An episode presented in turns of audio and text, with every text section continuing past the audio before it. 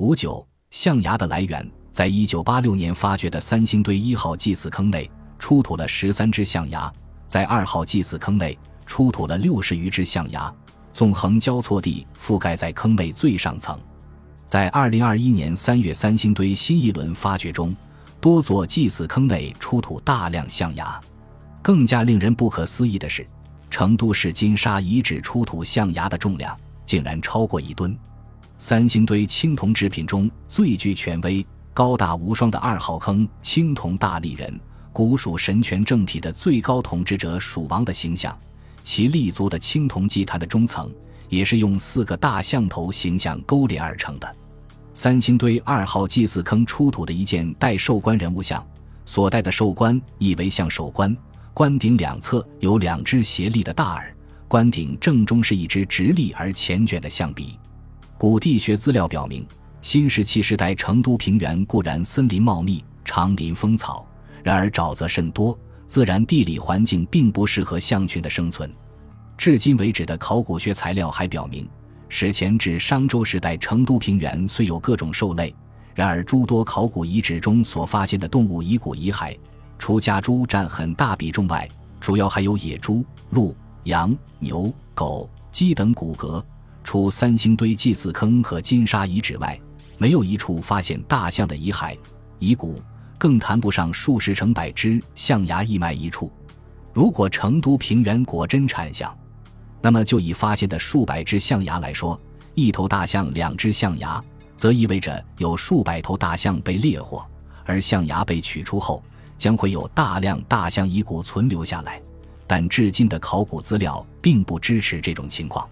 何况只有公象才有象牙，数百头公象难道就没有母象陪伴吗？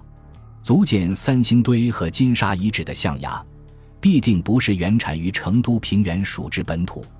先秦黄河流域有象，殷墟甲骨文有象字，河南为豫州文献里有象牙及象牙制品，考古也发现有象牙制品。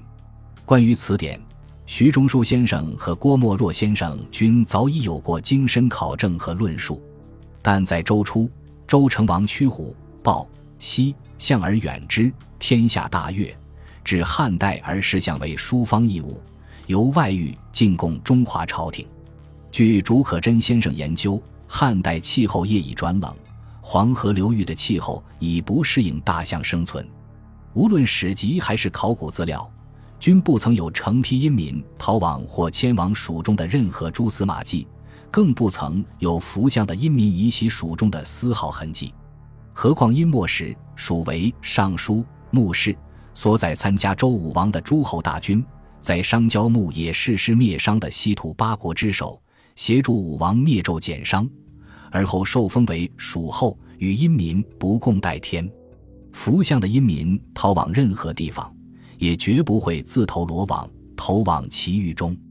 而商王武丁时期，即在相当于三星堆祭祀坑的年代上下，甲骨文记载商王登人征蜀，商蜀之间还在汉中地区相互置有森严的军事壁垒。此情此景之下，商王朝自不可能刺向于蜀，何况卜辞和史记中也全然没有这方面的片言之语记载。可以知道。三星堆的象牙也同样不曾来源于中原商王朝，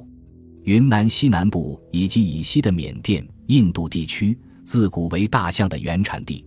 汉唐时期的文献对于云南产象的记载，仅限于其西南边陲及古哀牢以南的地区，这在长渠、华阳国志、南中志和樊绰、蛮书里有着清楚的记载。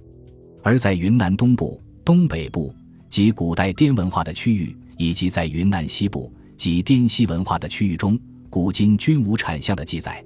由此可知，三星堆和金沙遗址的象牙也与滇池文化区域和滇西文化区域无甚关系。以上分析表明，商代三星堆遗址的象群遗骨遗骸，以及三星堆和金沙的象牙，既不是成都平原自身的产物，也不来自于与古蜀国有关的中国其他古文化区。魁珠历史文献，这些象群和象牙是从象的原产地古印度地区引进而来的。《史记·大渊列传》记载，张骞西行报告说：“然闻其西可千余里有丞相国，名曰滇越。滇越即印度古代史上的迦摩吕波国，故地在今东印度阿萨姆邦。《大唐西域记》迦摩吕波国记载：迦摩吕波国周万余里，国之东南，野象群豹，故此国中相军特盛。《史记·大渊列传》还说：深读其人民丞相以战。《后汉书·西域传》也说：